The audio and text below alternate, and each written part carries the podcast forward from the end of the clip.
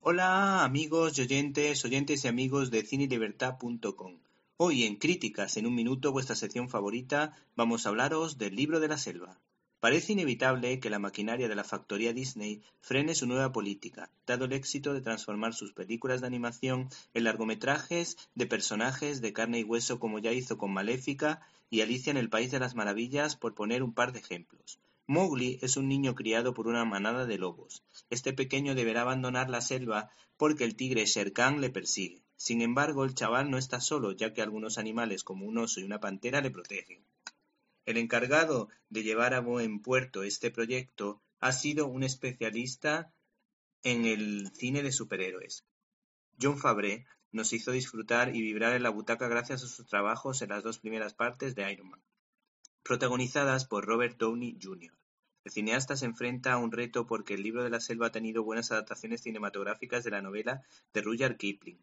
Por lo visto, la producción combina tanto las técnicas más avanzadas en animación como las nuevas tecnologías que permiten capturar el movimiento de los animales para que todo parezca lo más real posible y uno se introduzca totalmente en la historia.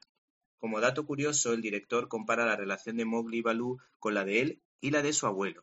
Además, el realizador explicó que para él no solo la técnica es suficiente, sino que se deben transmitir emociones. Una de las claves para entender el buen funcionamiento del largometraje ha sido el alcanzar el equilibrio entre el drama y la acción trepidante, sin olvidar ciertos toques de humor y nostalgia que lógicamente nos hacen mirar hacia 1967 y el cineasta Wolfgang Reitherman, que nos tocó el corazón en la archiconocida y divertida cinta de dibujos animados que se homenajea. Cineasta como guionista han tratado no solo de entretener, sino de ser fiel a los valores que transmiten los textos del escritor nacido en el siglo XIX, como el de la amistad desde dos puntos de vista, el de su mentor Bagheera y el de un espíritu libre como Balú.